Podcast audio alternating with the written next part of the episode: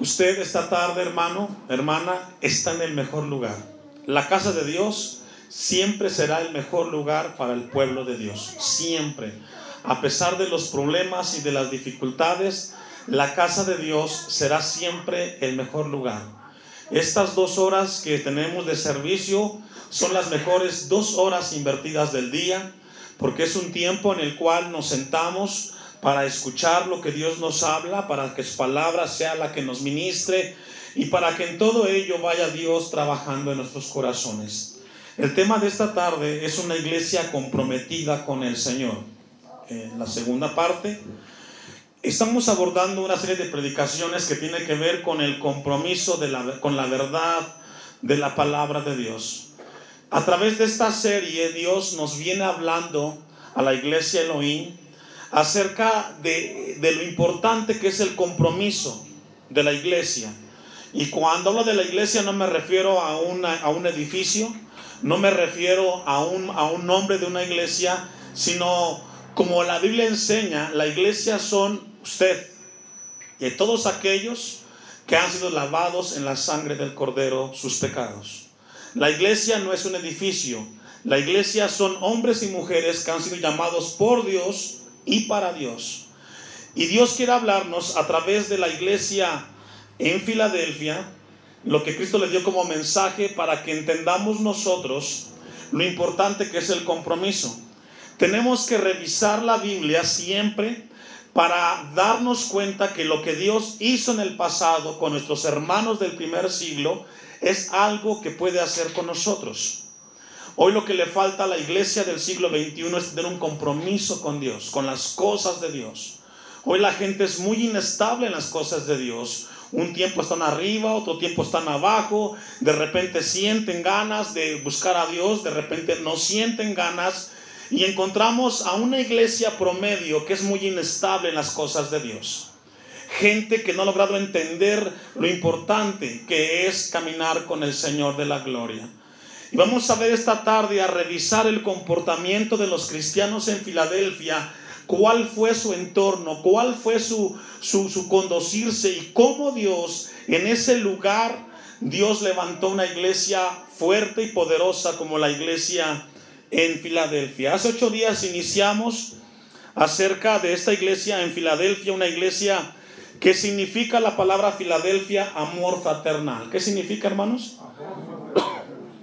La palabra Filadelfia significa amor fraternal o amor entre hermanos. Esta ciudad surge en el año 138 antes de Cristo por Filadelfos. Era un hombre que amaba mucho a su hermano, a Eumenes, y con ese amor que le tiene a su, a su hermano, establece esta ciudad que él le llamó en honor a su hermano Filadelfia. Y Filadelfia era un, lugar muy importante. Quiero darle un trasfondo que ya lo vimos, pero que es importante revisarlo una vez más como introducción. Filadelfia fue una iglesia, fue una ciudad en la cual era, era el centro cultural de muchas cosas. La iglesia, o la ciudad mejor dicho, era una, era una ciudad que tenía como eh, parte importante la cultura griega. Filadelfia fue una, una ciudad la cual existía mucha idolatría. Había muchas construcciones dedicadas a dioses. La idolatría fue algo importante dentro de la iglesia y de la ciudad de Filadelfia. Por ejemplo, tenían la adoración a Zeus, que era uno de sus dioses. En esta parte religiosa era una ciudad la cual tenían una inclinación muy importante Recordemos que Zeus en la mitología griega era conocido como el padre de los dioses. Además, también había un templo dedicado a Artemisa, que era la diosa de la naturaleza y de la casa de animales. Había también un templo dedicado a esta diosa. También estaba Heliots, que era el dios del, el dios del sol. Había también un templo Afrodita. Y algo importante, había una diosa que se llamaba la diosa Venus, tenía que ver con la cultura romana también dentro de la ciudad de Filadelfia. Y Venus fue conocida o es conocida como la madre de Eros. También la palabra erotismo. Y esta, y esta diosa Venus era una diosa la cual era muy reverenciada en ese momento en Filadelfia. También había un, un templo dedicado a Dioniso. Dioniso se le conoce como el dios Baco. No sé cuántos de ustedes han escuchado la palabra bacanal o bacanales, que significa orgías en rituales al mismo hombre. Las orgías en ese momento era algo fuerte dentro de la ciudad de Filadelfia. Eh, eran dedicadas a este dios Dioniso y dicen que las mujeres en ese templo organizaban ceremonias en las cuales eran prostitutas que tenían orgías dentro del templo. También encontramos que en esta ciudad de Filadelfia había mucha idolatría, además de Dionisio, de Zeus, de Venus. Encontramos a su esplendor todo lo que es lo inmoral. Podemos encontrar y revisar la historia y encontramos que en esta ciudad de Filadelfia había un paganismo en el máximo nivel. ¿Por qué le comparto esto? Porque esto es lo que vivían los hermanos en ese momento cuando Cristo envió esta carta a Filadelfia. Y todo lo que hemos revisado y lo que le he compartido no es más que el paganismo en su máxima expresión. Pero dentro de esa inmoralidad, dentro de esa idolatría, dentro de esa desviación, florece una iglesia, Filadelfia. Pensamos nosotros que en el tiempo que vivimos es un tiempo difícil para buscar a Dios. No es comparado con los hermanos que les tocó vivir en Filadelfia. Eh, a su alrededor un entorno de un paganismo el cual eh, podía romper el, el conocimiento de muchas personas. Y en medio de ese paganismo, Dios levanta una iglesia. Filadelfia, amor fraternal, amor entre hermanos. Y esto nos enseña que no importa cuál sea el contexto social o cultural, si Dios le place levantar una iglesia y es de Él, Él la sostendrá. Dios le ha placido levantar a la iglesia Elohim en este lugar. San Bartolo Morelos es una comunidad difícil, hasta el momento, en el siglo XXI, no hay ninguna iglesia cristiana aquí. Han habido intentos de misiones, de movimientos, de luchas, pero ha sido difícil. Pero Dios le ha placido que nosotros seamos en este lugar una iglesia que pueda mantenerse. Vamos a ir al versículo 7. Esto se lo comparto porque es muy importante ubicarnos en el contexto de la iglesia y de los hermanos en Filadelfia. Dice el 7, escribe al ángel de la iglesia en Filadelfia. Ahí le escribe al que está al frente, al pastor. Así como el pastor es responsable de esta congregación, su servidor tiene que entregar cuentas de esta congregación. Por eso es mi preocupación que cada vez que me ponga en este lugar pueda compartirle a usted como iglesia las cosas de Dios. Si usted no las hace, ya no es problema mío, es problema de usted con Dios. Así como el pastor es responsable de la congregación, el padre de familia es responsable en su hogar y la madre de misma manera. Así como el padre es responsable, los hijos son responsables. Todos vamos a entregar cuentas con Dios. Escribe al ángel de la iglesia en Filadelfia, al responsable. Esto dice el santo y el verdadero. Aquí hace referencia a Jesucristo. Hace ocho días mencionábamos acerca de esta palabra, el santo y el verdadero es una expresión que hace referencia a Dios. Lo encontramos en el Antiguo Testamento, en Isaías 6.3. Y no quiero regresar mucho ahí para avanzar, pero hace referencia a Dios. También hace referencia a Cristo Jesús. En primera de Pedro 1.15, Apocalipsis 6.10, 15.3 y 16.7 hace referencia que es Jesucristo el que está escribiendo esta carta a la iglesia en Filadelfia, al responsable. Dice el versículo 7, dice que el que tiene la llave de David, una llave siempre representa en la Biblia autoridad. Siempre representa el poder y la potestad. Mire lo que dice Apocalipsis 5:5 y deje un apartado ahí. La llave representa autoridad y, y esa autoridad habla de que tiene control. Esta semana como sociedad fuimos estremecidos con los atentados en Francia y tal pareciera como que el mundo está en desorden. Lo que vimos y lo que vemos en Francia no más que el resultado del crecimiento del pecado, el hombre queriéndose eliminar a sí mismo, pero aún ahí Dios tiene control. Dice Apocalipsis 5:5, y uno de los ancianos me dijo, no llores, he aquí que el león de la tribu de Judá, la raíz de David, ha vencido, ¿para qué? Para abrir el libro y desatar sus siete sellos. Según aquí el pasaje, no había nadie que pudiera abrir el libro. Juan decía, ¿quién podrá abrirlo? Y encontramos que es Jesucristo que tiene la autoridad y la llave para abrir ese libro. Entonces encontramos en, el versículo 7 de Apocalipsis 3 que habla de que alguien que tiene la llave. Mire Juan 10, 17. Aquí Jesucristo personaliza la, la entrada al redil. Juan 10, 7.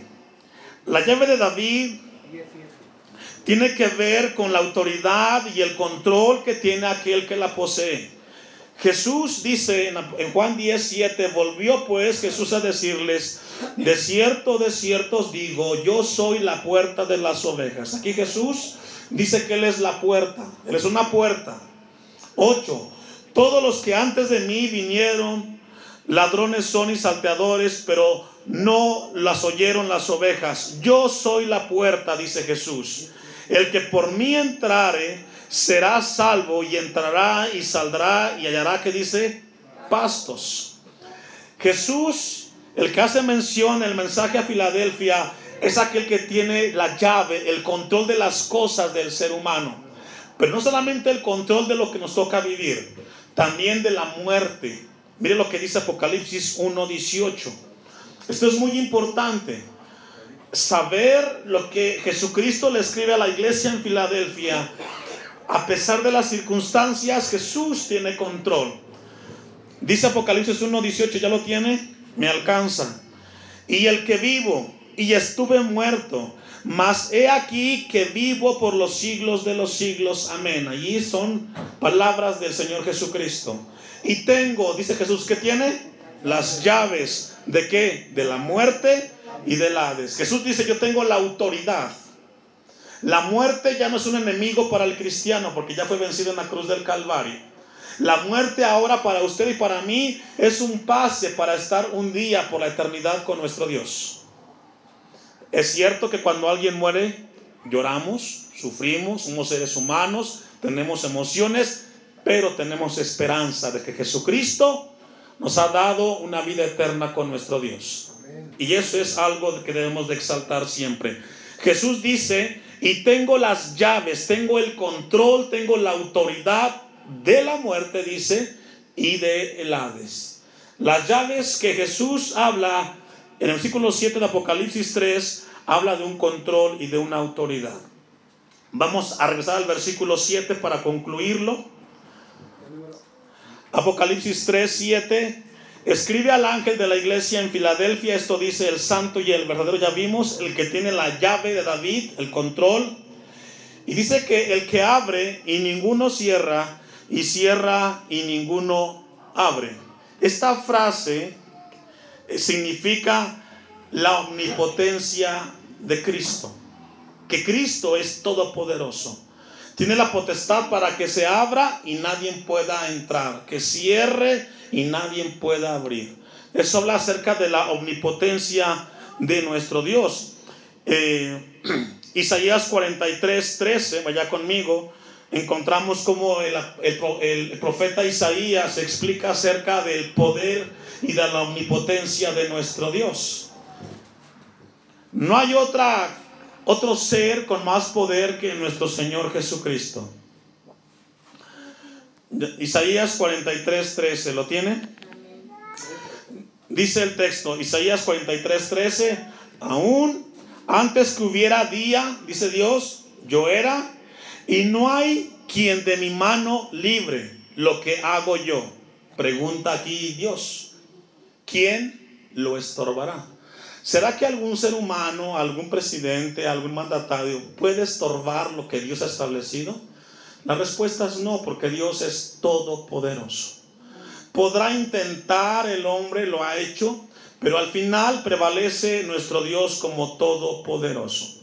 Vamos a ir rápidamente a Apocalipsis 3, 8, porque esto ya lo vimos, pero es importante revisarlo una vez más. Apocalipsis 3, 8. Ya vimos que el mensaje aquí lo da, lo da Jesucristo, se lo da al ángel, pero dice el 3, 8 de Apocalipsis, ¿ya lo tiene?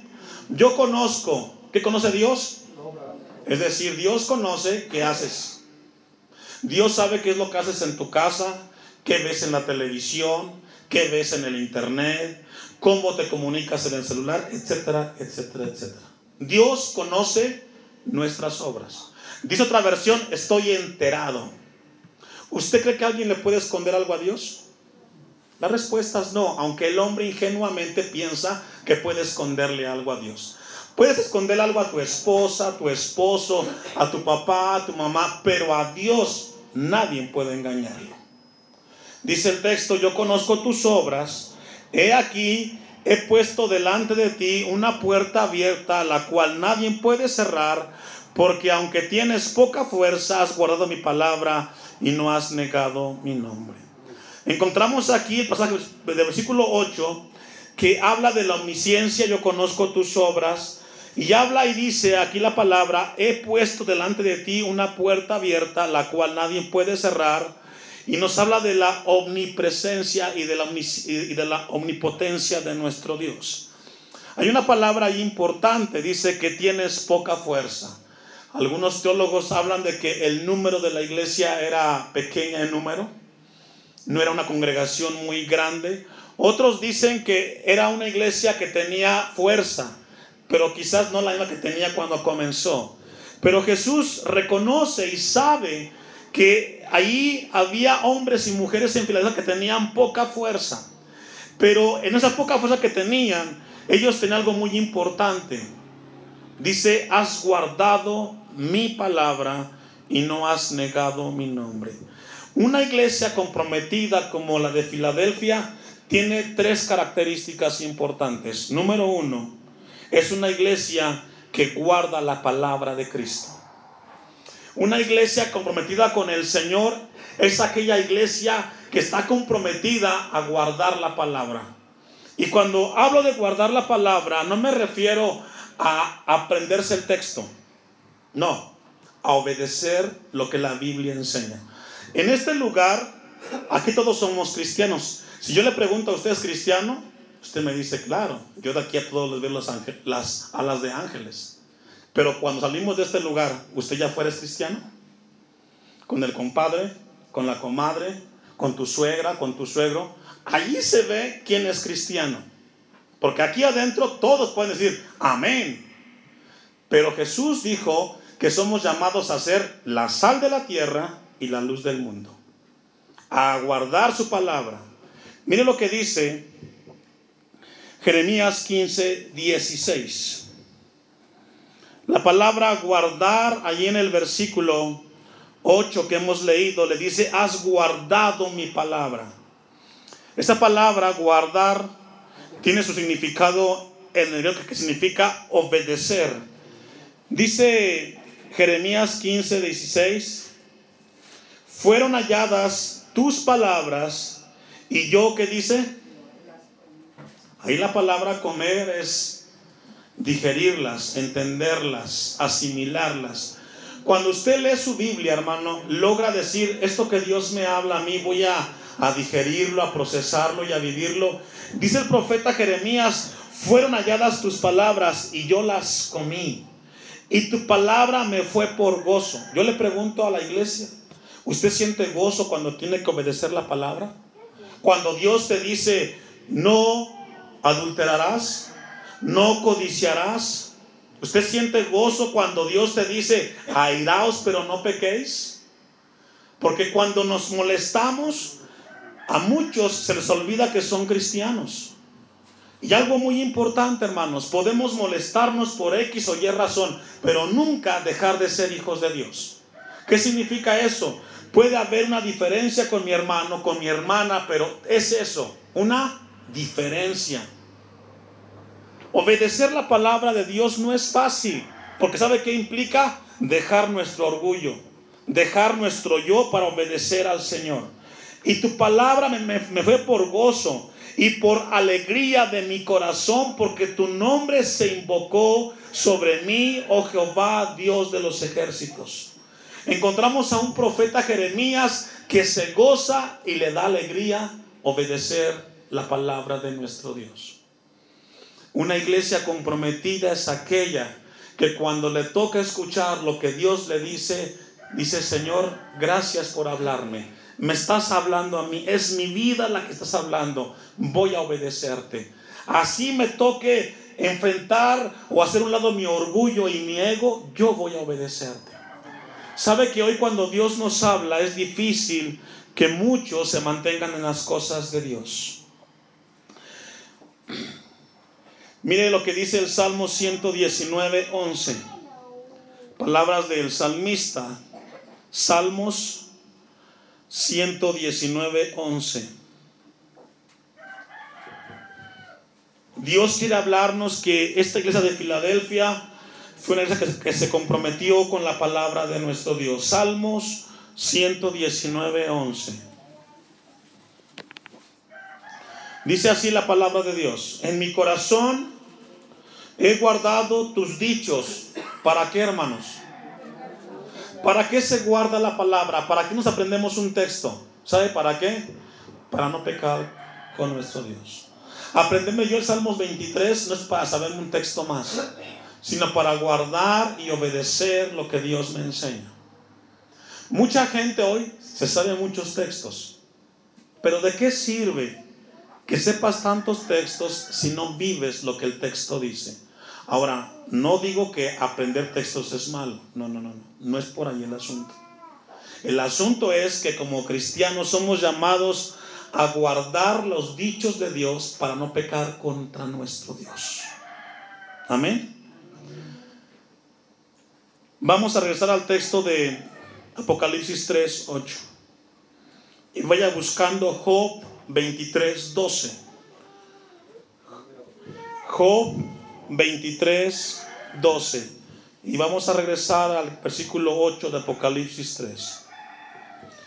Jesús le dice a esta el mensaje a los de Filadelfia, porque aún tienes poca fuerza, has guardado mi palabra y dice al final, no has negado mi nombre.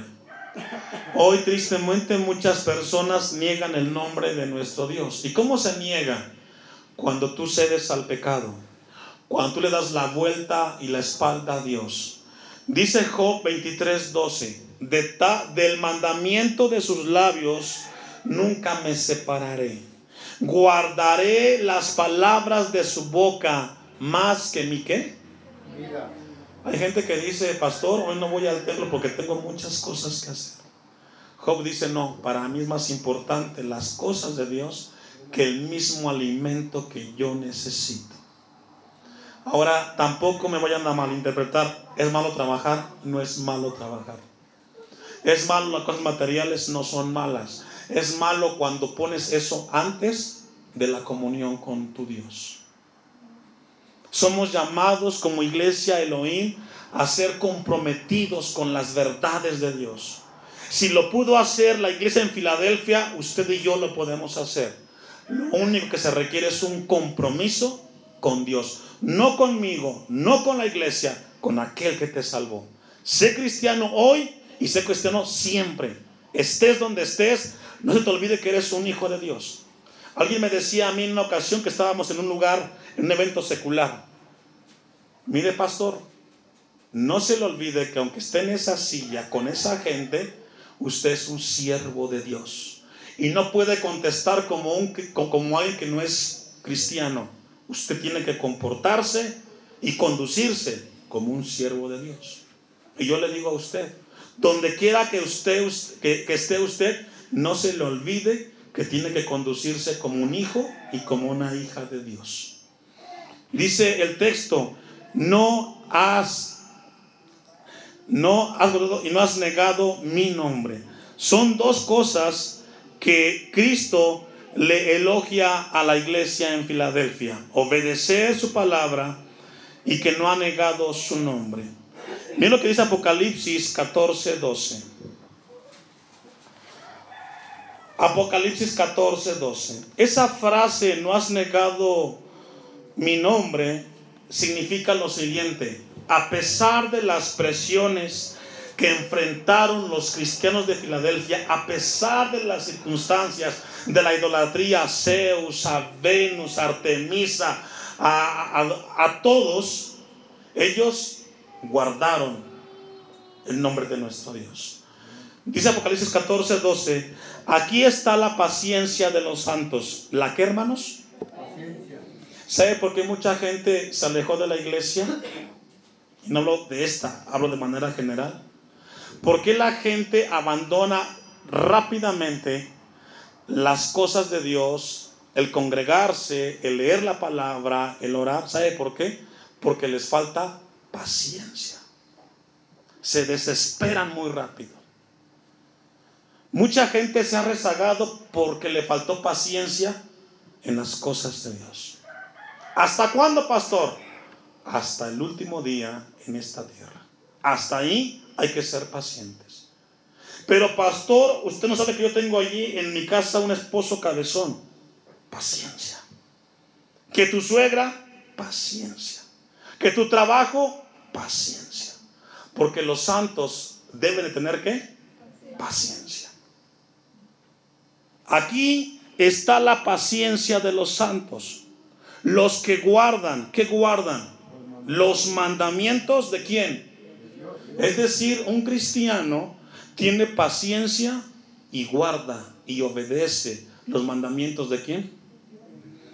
Hoy tristemente, tristemente, el hombre tiene más compromiso con el hombre que con Dios. Por ejemplo, si en tu trabajo tienes la hora de entrada a las 9, haces todo lo posible para que llegues a las 9. Porque si no, ¿qué? Te descuentan. ¿Cierto o no? Ah, pero como es el templo, ah, no importa. Tres y cuarto. De todos modos, Dios, no hay problema. Ah, pero en el trabajo no podemos llegar tarde. Porque es el hombre.